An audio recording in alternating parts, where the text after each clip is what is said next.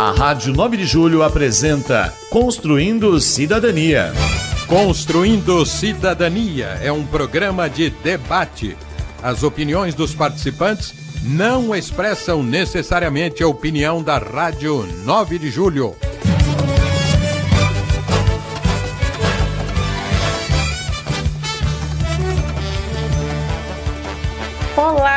Sejam muito bem-vindos em mais um programa Construindo Cidadania.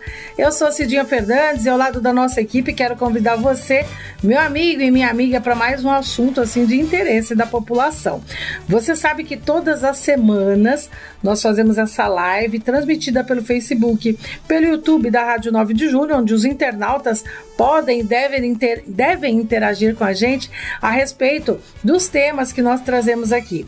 Lembrando que esse programa vai ao ar pelas ondas da Rádio 9 de Julho todos os sábados, às 5 horas da tarde, com reprise aos domingos, às 7 horas da noite. Então, não tem desculpa para você é, deixar aí de construir cidadania. Vai construir cidadania com a gente todas as semanas, seja pelo Facebook, YouTube, pela Rádio 9 de Julho, também sábado à tarde, 5 horas e domingo às 7 da noite. O tema de hoje, tema de interesse geral, como todos eles que a gente traz aqui. Vamos falar do trabalho da Pastoral do Menor pelo Brasil afora. Hoje vamos repercutir né, esse trabalho dessa pastoral que teve início lá atrás, na década de 70, aqui na Arquidiocese de São Paulo. Já naquela época, a irmã Maria do Rosário e a Ruth Pistori, ao lado né, e apoiadas aí por Dom Luciano Mendes de Almeida, nosso santinho, eles preocupados com as crianças, com os adolescentes em situação de risco, vítimas das diversas formas de violência da sociedade já naquela época, uniram forças em busca de respostas às necessidades daqueles menores de uma forma mais efetiva. Aí o tempo foi passando, no ano de 1987, a campanha da fraternidade, que teve como tema Quem acolhe o menor a mim acolhe, reforçou a importância então de uma pastoral a serviço da vida de meninos e meninas vulneráveis.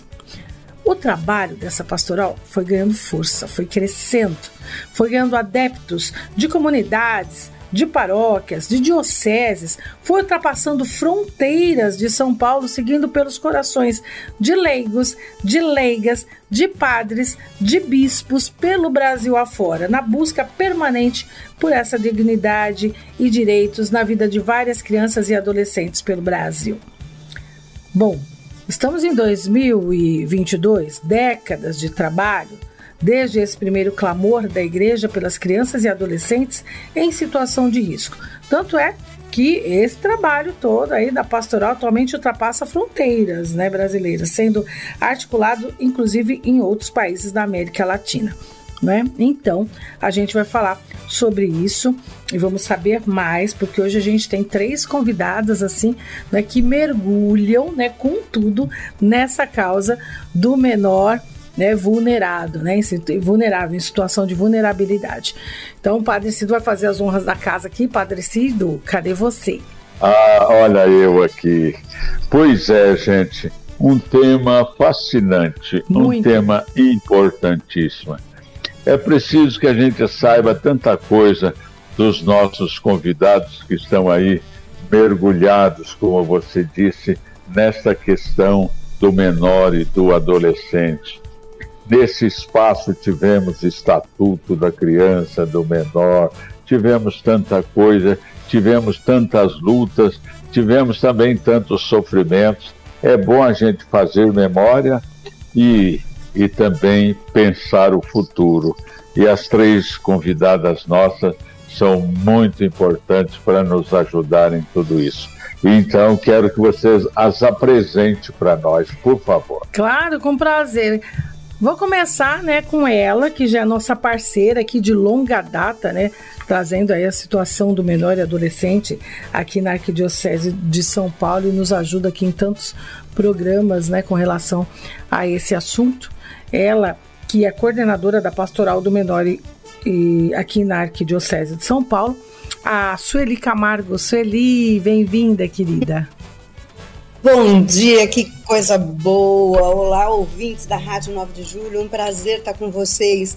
Estamos nós aqui de novo para falar de um assunto fascinante e de preocupação de todos nós, não é mesmo, Cidinha? É uma é alegria estar com vocês. Bom dia, Padre Cido, receba meu abraço. Bom dia! Bom dia, Sueli. Bom dia.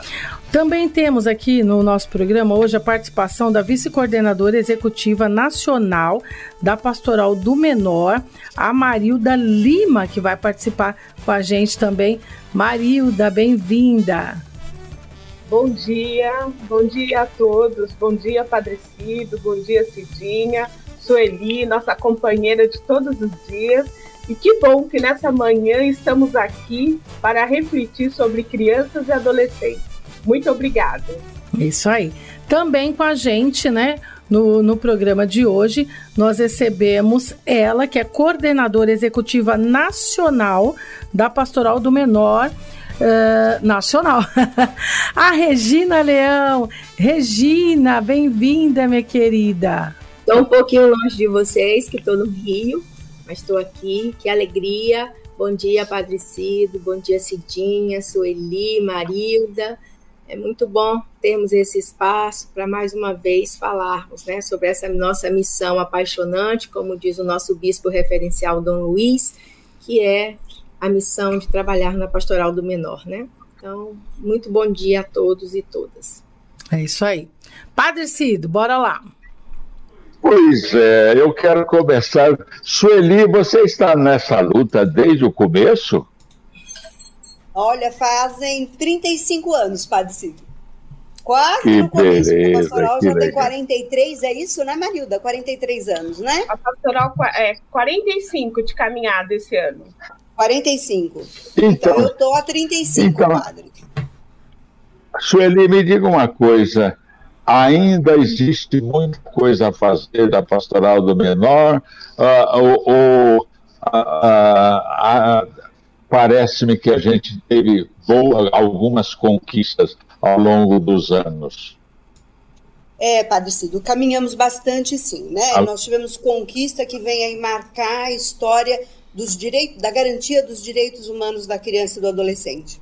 E eu tenho insistido muito, né? A igreja teve um papel fundamental, né? A pastoral do menor nesse processo teve um papel fundamental.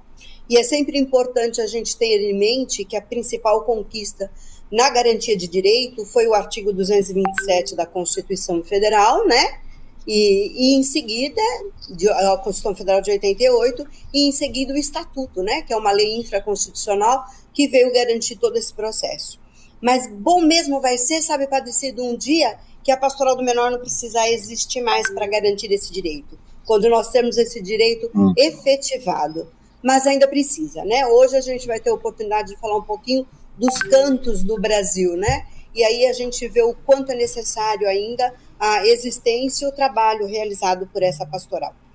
Mas ainda tem muito a conquistar, sim, Padre.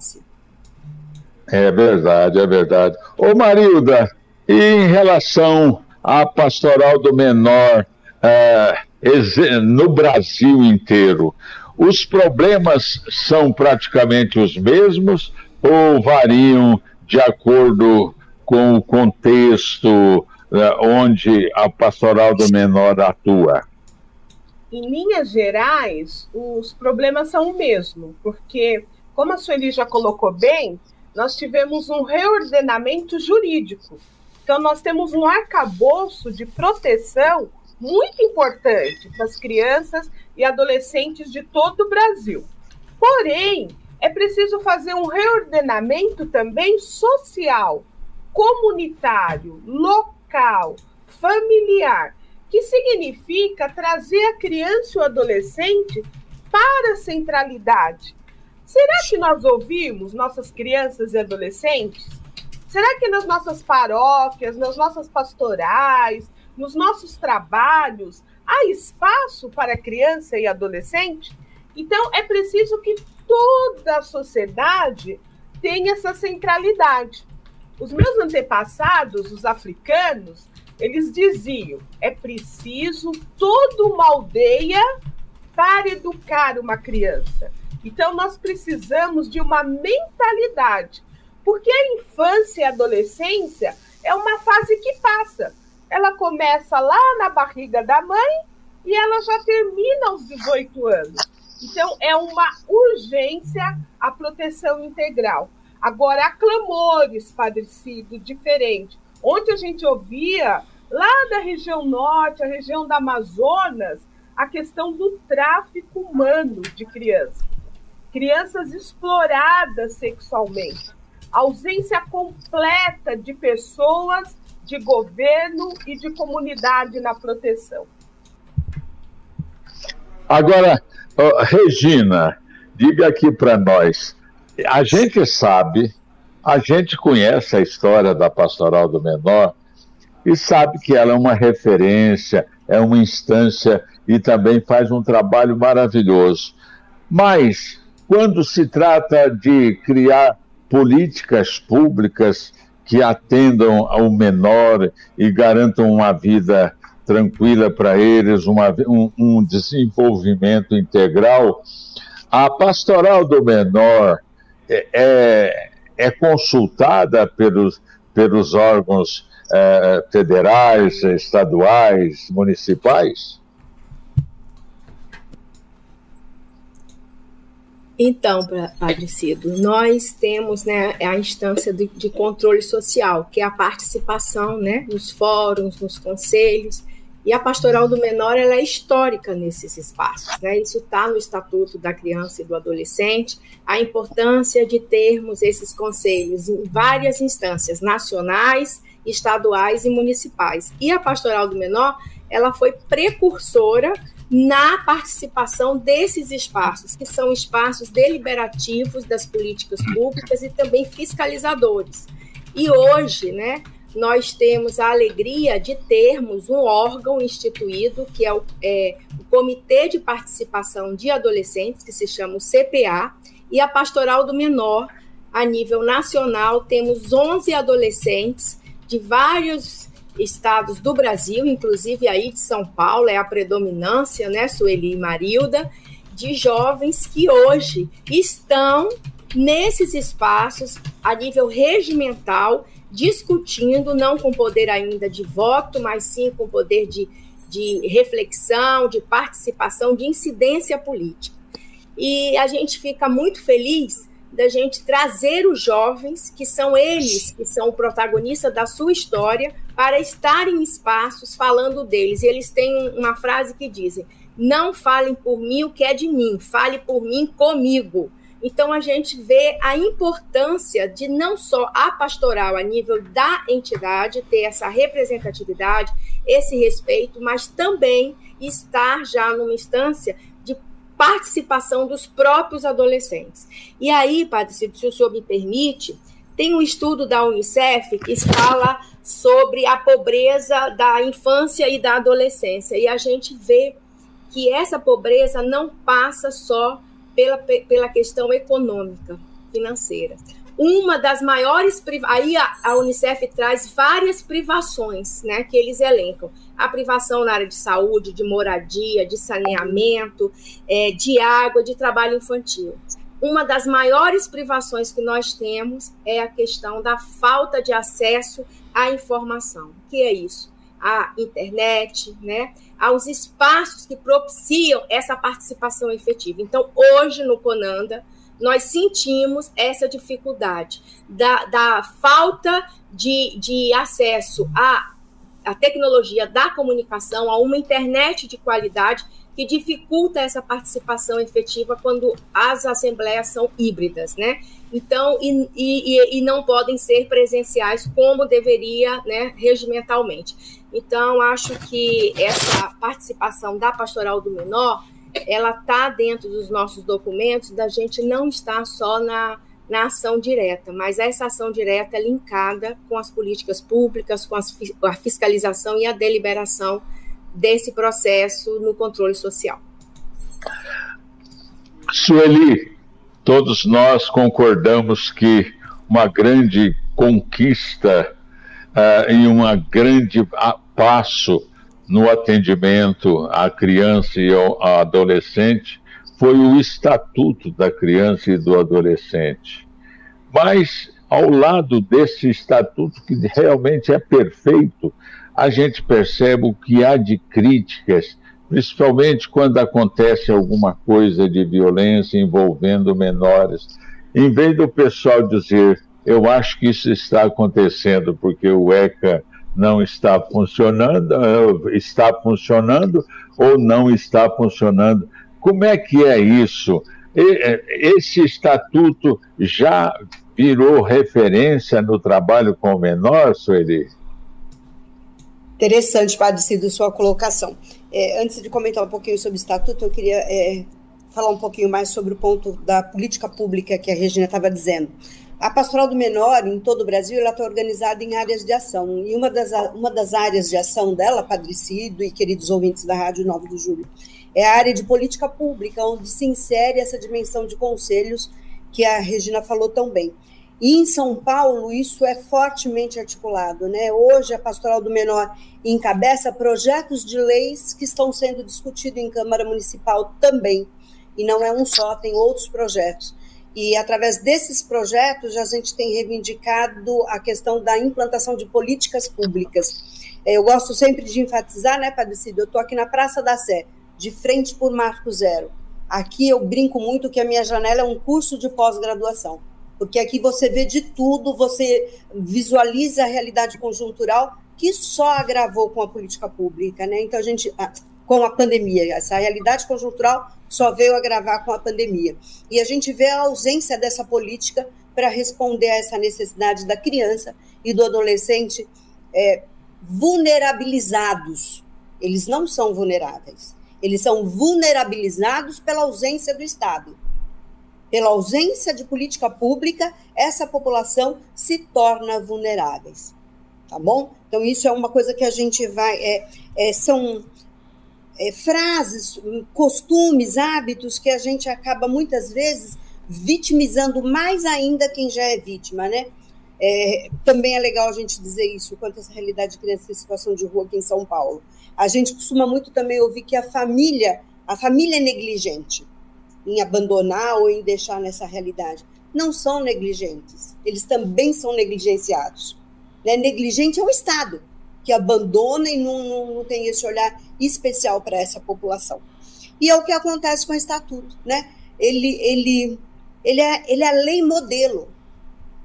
Ele só precisa ser realmente colocado em prática, Padre o Estatuto nos dá tudo, né? nos dá todo este direcionamento. É, nós provocamos um debate recentemente aqui com o Cura da Catedral e alguns, alguns órgãos principais, como o Poder Público, Ministério, como Ministério Público, Defensoria Pública, Secretaria de Assistência Social, Secretaria de Direitos Humanos, referente a essa realidade. E o que, que nós conseguimos observar? Que há um, um, um jogo de culpados, de empurra no atendimento a essa população né? Então, não, não cabe a mim, cabe a você, não cabe a esse órgão, cabe a você, e, na verdade, o Ministério Público terá que tomar uma decisão quanto a isso. Então, é, e enquanto o Estatuto dá todas essas diretrizes.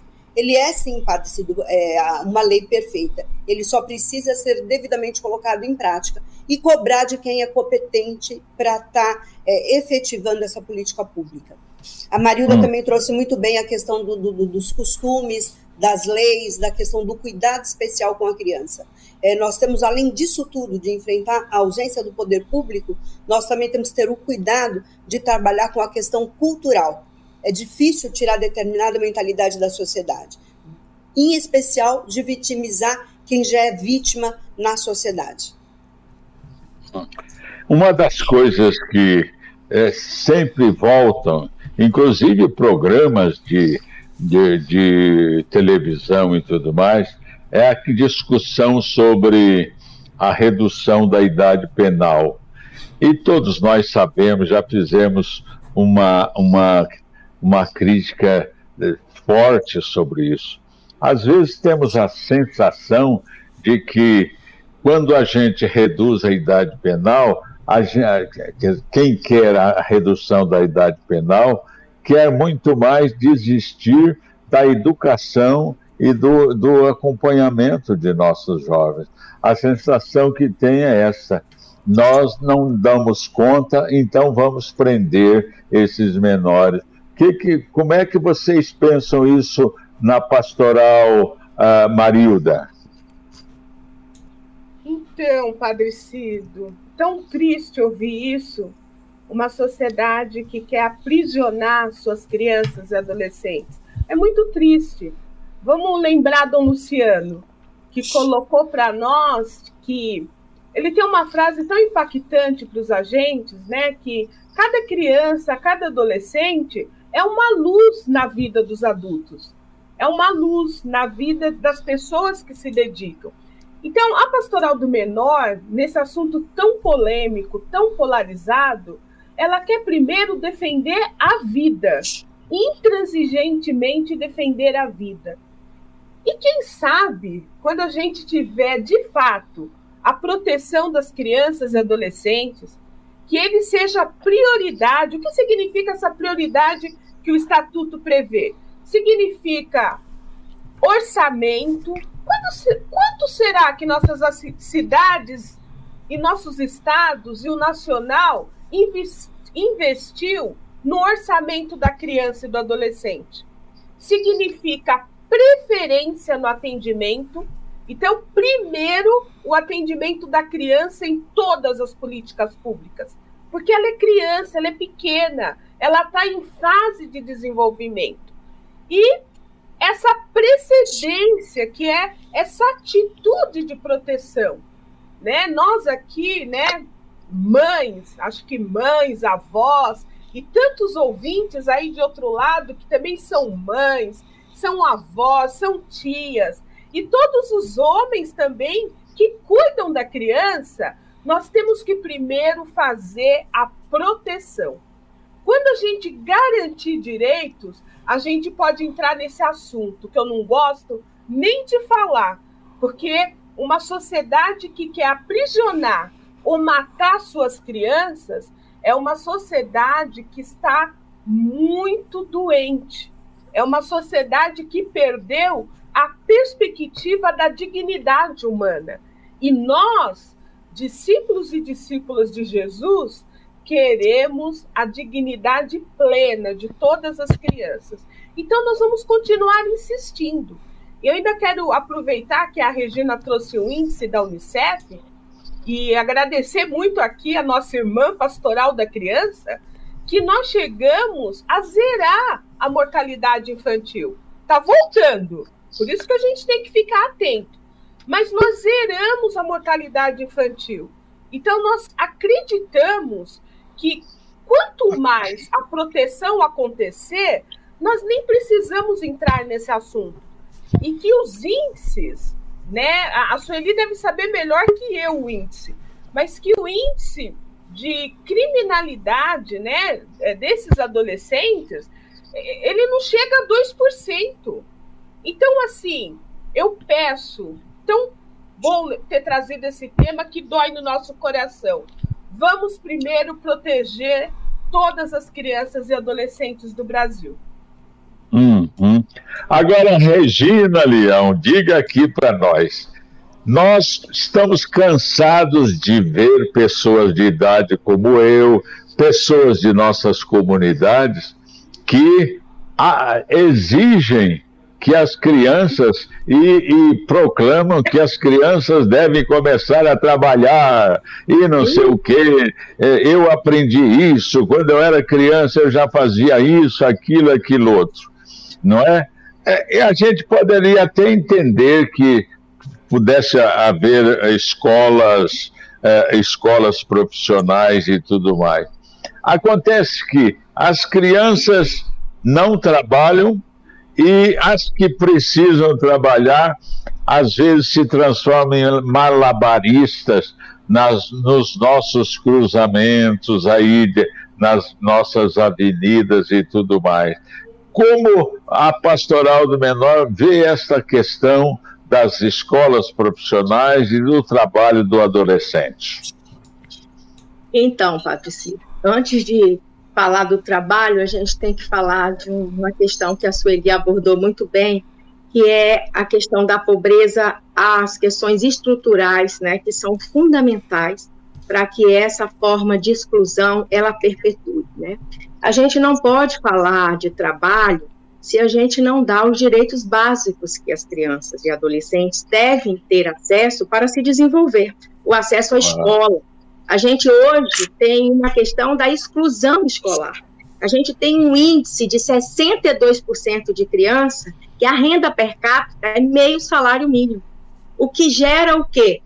o trabalho pre, é, precocemente, a exploração do trabalho infantil, que é o que nós colocamos. Aqui no Rio de Janeiro, nós enfrentamos é, a questão do tráfico de drogas, que é, pela lista TIP, uma das piores formas de trabalho infantil. E temos, ao, ao mesmo tempo, um mapa da violência, que eu acho que é muito importante quando a gente traz dados, né? Porque essas questões, ah, é mente ocupada, é mente sã, a criança tem que trabalhar, eu trabalhei e nada aconteceu. Então, a gente tem que começar a rever esses conceitos, né? Porque, como a Marilda traz, a gente vive em uma era que é diferente uma era onde a gente perpetua questões num cenário de exclusão que é galopante.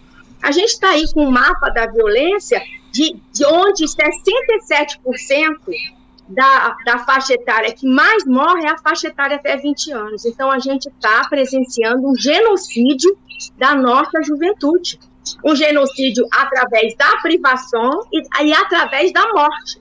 Então, falar de trabalho infantil, a gente tem que entender que da, antes do trabalho, a gente precisa se qualificar. A gente precisa ter acesso aos direitos básicos. A questão da fome, ela é avassaladora. Então, a gente não consegue hoje que as nossas crianças e adolescentes tenham acesso à alimentação. A questão da segurança alimentar, ela está na pauta aí de, de novo. Nós voltamos a ter índice alarmante de fome e a desigualdade galopante. Então, nós hoje no Brasil temos uma lei, a Lei 10.097, que é a lei da aprendizagem, que foi fruto de muita luta para que os adolescentes pudessem ter um acesso ao mundo do trabalho de forma qualificada, aonde os conteúdos teóricos são concomitantes ao conteúdo básico.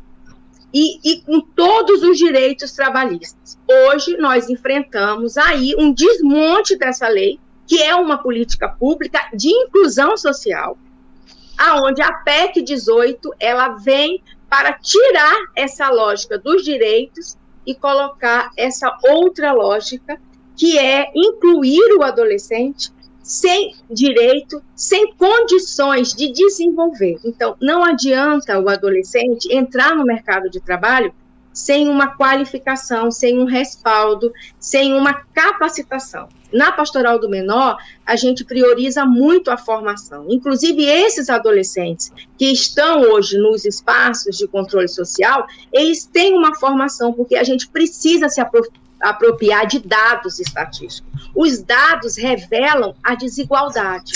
A, a, importância de termos orçamentos voltados, como a Marilda traz, a gente não adianta ter uma criança e um adolescente onde a política deveria ser prioridade absoluta e os orçamentos não possibilitam isso. Então, a gente está fazendo o quê? Nós estamos vendo que a situação cada vez mais gera uma exclusão e uma cultura de, de morte, não de, de vida. Então, vamos sim propiciar esses adolescentes ter, ter o direito, primeiro, de ser criança, de ter escola, de ter acesso à saúde, à educação, à alimentação, para depois falarmos sobre trabalho. Porque quando a gente fala da classe média, da classe alta, a criança tem direito à cultura, ao lazer, ao esporte. Quando fala da criança pobre, ela tem que trabalhar. E, e a, aí ela tem que se virar para dar conta da escola e para dar conta também do estudo, porque também se ela abandona a escola, ela não consegue entrar no mercado de trabalho de forma qualificada. Ela vai ficar sempre no subemprego. Qual é o subemprego? É a venda informal, que é o que a gente lida na questão da situação de, de rua. Os adolescentes em situação de, de rua é uma crise que a gente tem, porque eles não conseguem ter uma escolaridade, consequentemente, eles ficam sempre no subemprego, e aí a questão da droga é avassaladora, e aí a, o ciclo da marginalização ele se, ele se configura e a exclusão cada vez maior acontece. Só que hoje a gente, infelizmente, tem adolescentes que, pela questão de, de serem exterminados, porque eu chamo isso de genocídio, um adolescente que não consegue ter acesso às políticas públicas, a gente não consegue nem que eles cheguem a uma faixa etária, que é uma faixa etária da adolescência, porque eles são exterminados, ou pela ou pela violência. Morrentes. Posso fazer uma pergunta? Uma outra coisa importante também que é preciso a gente, eu acho que nós temos que entrar neste assunto, nós que temos nossas famílias bem estruturadas, o pai empregado trabalhando, a mãe também, uma condição de vida que dá, não falta o pão à mesa, não falta a educação. Temos também a mania de criticar os pais, a família. E a gente se esquece que muitos adolescentes começaram a ser a, sofrer a partir daí, de não ter a educação, a escola, uma vida familiar tranquila por falta de condições básicas de vida. Muitos, os pais também estão na linha da pobreza, e não apenas o adolescente. Não é assim, Sueli? É isso, Padre Cido. A gente vê constantemente que a história se repete. Né? Quando a gente uh, tem contato, tem uma abordagem, vai resgatar a história de um menino em situação é, de rua, como a, a Regina estava colocando aí, você vai ver que, eles, que a família são tão vítima quanto. Então, o menino sai da, da, da realidade da, de família, acaba optando pela situação de rua. A gente fala muito que o lixo, às vezes, da rua é, é muito mais rico, então ele tem maior condição. Infelizmente, o tráfico ele é mais potente, mais ágil do que o poder público.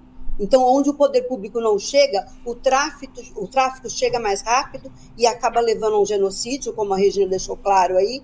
Isso a gente vê constantemente, desculpa, mas debaixo do meu nariz aqui na, na região central. Então, isso é muito, muito rápido, muito visível. Mas a família é tão vítima quanto. Então, a gente vê a história de miserabilidade se repetir de geração em geração. E isso é constante. Agora, é muito importante também o que a Marilda trouxe. A Marilda deixou claro que a pastoral do menor, ela, ela investe não na punição, e sim na prevenção.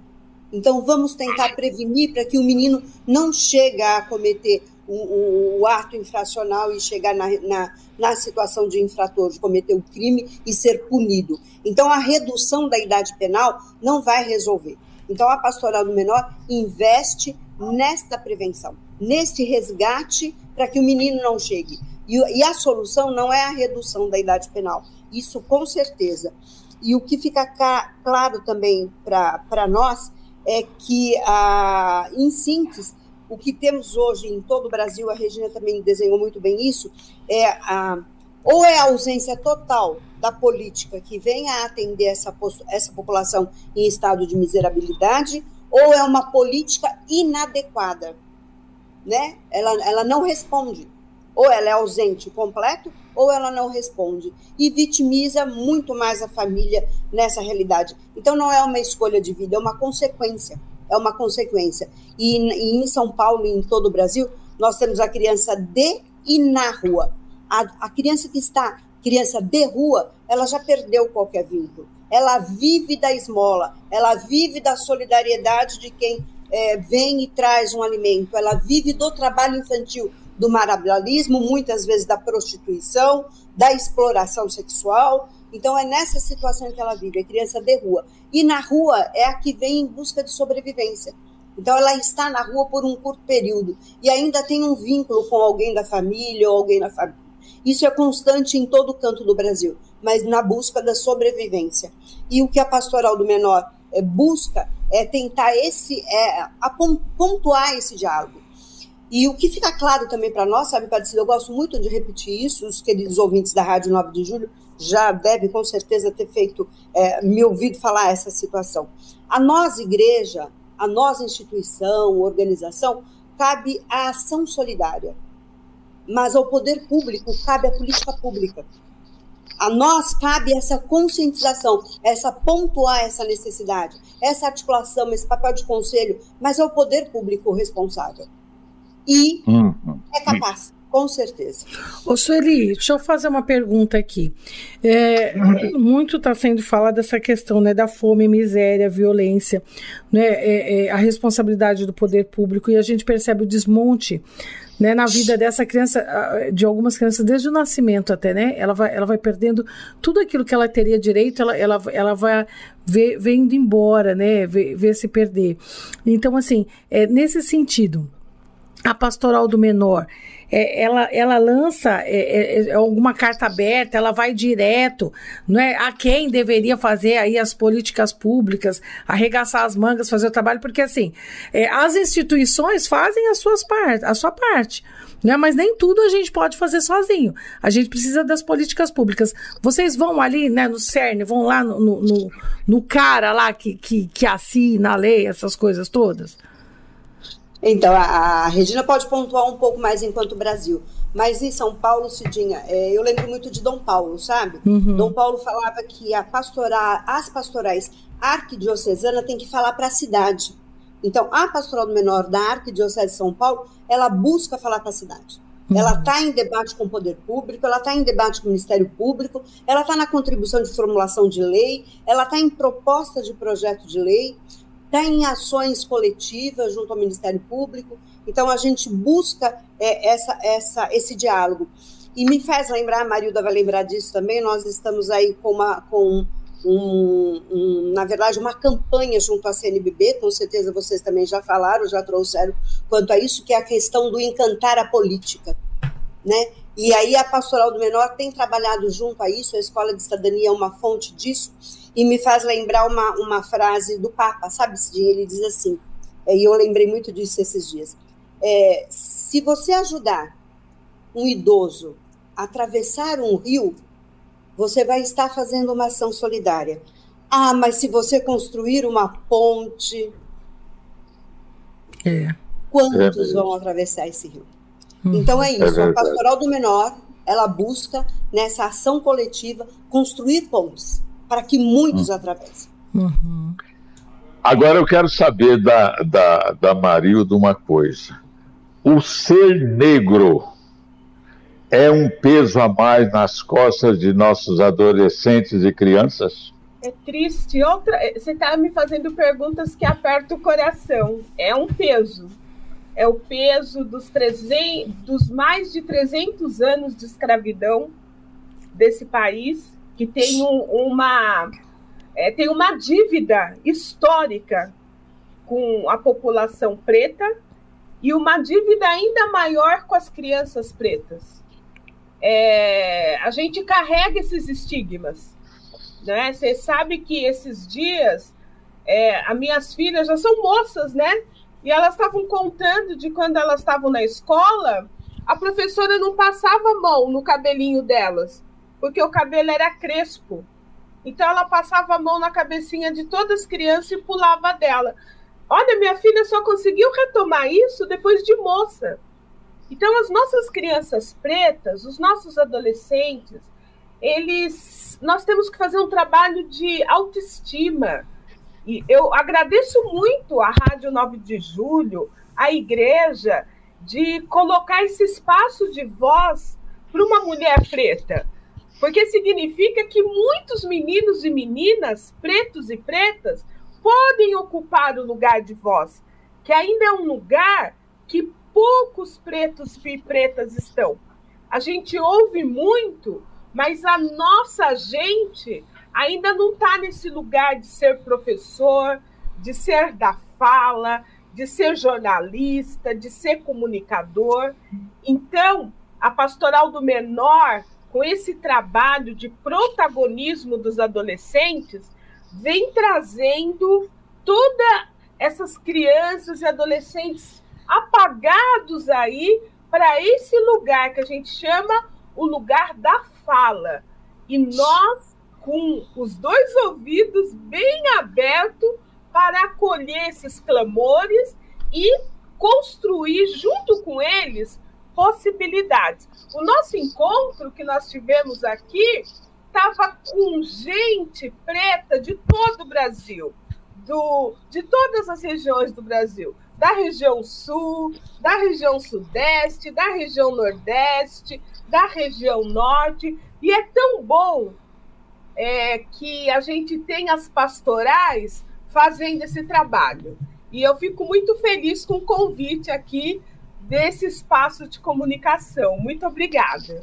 Eu quis fazer essa pergunta, Marilda, porque já estamos cansados de ver adolescentes negros é, sendo assassinados em nossas ruas. Isso é muito triste. A gente já está cansado daquele discurso que se opõe à questão das cotas. Eu acho que o Brasil está precisando de ler o livro Escravidão do Laurindo Coelho em três volumes, que deixa a gente só é preciso não ter nenhum sentimento de compaixão e de, e de consciência, não admitir que os negros têm, o Brasil tem uma dívida imensa com o, os negros no nosso país. Agora, é, a questão da, da alimentação, é, nós tivemos aí o, o, Dom Mauro Morelli, que trabalhou tanto nessa questão, mostrando para todos nós que uma criança que não se alimenta bem na, na infância está condenada a ter uma, uma, até um desenvolvimento intelectual mais complicado, não é? Então, é, a pastoral do, do, menor também passa por essa questão, não é, não é Sueli, a questão da, da política pública de alimento para nossas crianças. Porque hoje, se bem que com essa crise de fome que está no Brasil, voltamos para baixo da linha da pobreza e o pão na mesa está cada vez mais difícil, é ou não é? Cada dia mais difícil. É, é, eu só queria, Padre Cido, é interessante ver a Marilda trazer isso, né, gente? A criança, a criança é vítima em diversas dimensões. A criança negra é duas vezes mais vítima ainda, né? O senhor sabe que no aniversário, acho que no aniversário do ano passado do, do Estatuto, eu num evento fui falar e acabei trazendo um, um, uma inspiração, dizendo assim, mudou, mas mudou muito pouco, né?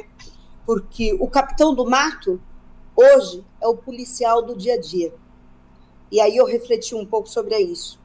É, foi trocada a chibata pelo cacetete. Os porões do navio Negreiros passou a ser diversas unidades da Fundação Casa que nós vivemos hoje. E aí o fim dos nossos meninos, antes mesmo de chegar à adolescência, é a carne negra sendo atingida pela bala perdida. E aí a reflexão ia na comparação do, do, do, do da escravidão, dos trezentos e tantos anos que a Marilda trouxe, a realidade de hoje, né? Infelizmente é o que a gente vê. Então, você olha pela janela, né? Voltando à região central, que é onde eu estou, é facilmente identificar quem é essa população hoje em situação de rua. Uhum. Né? Você, Ô, Regina... É visível isso. Que tá certo, é verdade. E Regina, a questão da alimentação, eu acho que a Regina traz fortemente a realidade do Brasil, não é mesmo, Regina? É verdade. Regina, uh, fica essa pergunta para você, não é? E depois quero que você diga para nós como está estruturada no Brasil a pastoral do menor, é, do adolescente e do menor. Então, Patrício, mas antes eu queria já aproveitar para dizer que esse encontro que nós tivemos agora, essa semana, nós tiramos como proposta né, uma carta compromisso para os parlamentares. E aí eu já peço aqui ao senhor e à Cidinha, se depois puder dar visibilidade nessa carta, porque é uma forma da gente também estar tá pontuando né, essa nossa realidade e buscando, né, porque eu acho que o sistema de garantia deixa bem claro, a gente precisa se unir, a gente precisa entender que todos nós temos um papel, como a Sueli traz. A questão do Estado cabe a ele desenvolver as políticas públicas. Nós temos a, a, perspectiva da solidariedade, né? E aí é nesse sentido que essa carta foi elaborada por todos que estavam lá, trazendo essa realidade aí tão complexa que é o nosso Brasil. E aí falar um pouquinho da nossa pastoral, né? Hoje nós temos é, a pastoral do menor ela a nível nacional, ela tem uma coordenação executiva nacional, qual eu estou à frente junto com a Marilda. É, temos também o Conselho Nacional, um bispo referencial da CNBB, Dom Luiz Gonzaga, temos também a, a, participação da presidente da Associação Nacional, que é o nosso órgão também, que temos o CNPJ para captação do recurso, porque uma ação nacional a gente precisa né, ter condições para formação, articulação, é, fomentar, como agora mesmo na, na pandemia, nós é, enviamos né, recursos para a questão da cesta básica, a questão do kit de higiene, e temos esse Conselho Nacional que é formado por coordenadores de região, das cinco regiões do Brasil, e coordenadores regionais. Então, a Pastoral do Menor, hoje, nós temos a articulação efetiva em 13 regiões do Brasil. Então, a gente fica muito muito impactado, porque esse Brasil ele é tão grande que, como a Marilda falou, a gente tem uma realidade muito forte da, lá na região norte da questão da, do tráfico humano, da, inclusive de crianças que são retirado órgão dessas crianças para vender, uma realidade triste. A gente tem também a questão da carvoaria, ainda muito presente no trabalho infantil dessas crianças, o tráfico de drogas em outras regiões, mas a grandeza da pastoral do menor é que ela procura ser esse olhar cuidadoso, essa escuta aberta, que nos faz ver no rosto de cada criança e cada adolescente, cada família, o rosto de Jesus. E aí o Papa, né, ele traz assim o samaritanos co coletivo, né? É preciso construir pontes de amor contra a intolerância, a xenofobia, o ódio dos próprios. É preciso ter a capacidade poética de sonharmos juntos. E os movimentos populares, nós, enquanto pastoral do menor, que fazemos parte desses movimentos populares, temos que exercitar cada vez mais esses samaritanos coletivos. E aí ele, o Papa diz: é um meio da gente passar do sonho para uma ação concreta. Então, nas nossas quatro áreas de ação que temos, que é a criança e adolescente em situação de risco, que aí envolve a questão do trabalho infantil, da, das crianças com privações né, diversas, a questão também das medidas socioeducativas, então também temos uma área para a questão do trabalho no socioeducativo, que vai da evangelização até a incidência de trabalhos fortes com as famílias, com a profissionalização, fazendo uma ação complementar ao Estado. Alguns estados nossos, nós tínhamos ações que eram cooperações junto com o Estado, né? Hoje o Sinase ele traz a, essa perspectiva de estar tá reordenando, fazendo esse reordenamento que deve ser efetivado ainda não é pelo Estado e nós com ações complementares e temos também essa área de incidência política e de trabalho com as famílias. Acabamos agora de lançar um guia de trabalho com as famílias, estamos no processo também de acolher, porque hoje a gente vive um, um momento onde as configurações familiares são diversas, as vulnerabilidades são diversas, as privações são diversas. Então, como lidar com isso? Então, a gente está aí com esse guia, que é algo que foi sistematizado fruto dessa realidade de 45 anos de atuação da pastoral, com a presença de todos os nossos agentes. Também acabamos de lançar uma política de proteção integral para nos dar né, uma orientação dessa perspectiva de como lidar internamente a nível de instituição com as violações de direito de criança e adolescente. Então, a nível da, dos agentes, a nível da própria instituição e como lidar com as violações de direito quando uma criança e um adolescente trazem a questão da violência sexual, da negligência, da violência física. Então, também te, temos esse documento, que também é um pedido do Papa, que todos nós tenhamos essa conduta interna, né, importante, e também a Escola de Cidadania, que foi uma das prioridades tirada nas nossas na nossa décima Assembleia Nacional, que ela teve como tema é, justiça, liberdade e paz, nenhum direito a menos. E como lema, se calarem a voz do profeta, as pedras falarão. Então, uhum. nós temos é, a cada três anos essa assembleia, e mesmo tendo a pandemia, nós tivemos uma, prim uma primeira assembleia virtual com, com, mais de 200 pessoas participando no, no Brasil inteiro. Então, é importante que a gente não perca o nosso eixo, os nossos princípios fundantes das diretrizes que temos e princípios de organização, mas que também tenhamos esse olhar cuidadoso da característica de cada território que nos constitui enquanto Brasil. Pois é, estamos eh, terminando o nosso bate-papo, aprendemos tanta coisa com vocês. Só uma perguntinha para encerrar. A Marilda pode responder para nós. Marilda, diga uma coisa. Existe partilha de experiência nesse trabalho com igrejas evangélicas e ONGs, não? Existe. O é. menor é fruto dessa ação ecumênica. Que Nós, legal. 12 anos caminhamos com as igrejas cristãs, porque a questão da criança e do adolescente é de todas as igrejas. E nós estamos avançando na, agora a gente tem a Sueli no conselho, avançando para esse diálogo interreligioso. E a gente aprende com as outras religiões como olha a criança, como acolhe a criança, e como no Evangelho a gente encontra Deus conversando com a criança. Então a gente faz esse exercício. A gente gosta muito lá quando Abraão vai fazer o, o sacrifício de Isaac, e por amor à criança, não precisa mais fazer sacrifício. É só amar e acolher a criança. Que bonito.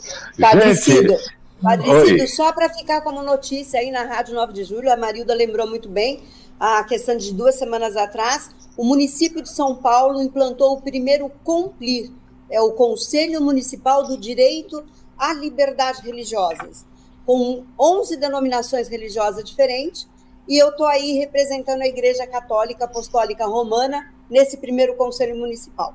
Que legal. O que eu acho mais, e o que eu acho mais bonito aqui para encerrar isso tudo, que nós não ficamos esperando um, um milagre espetacular.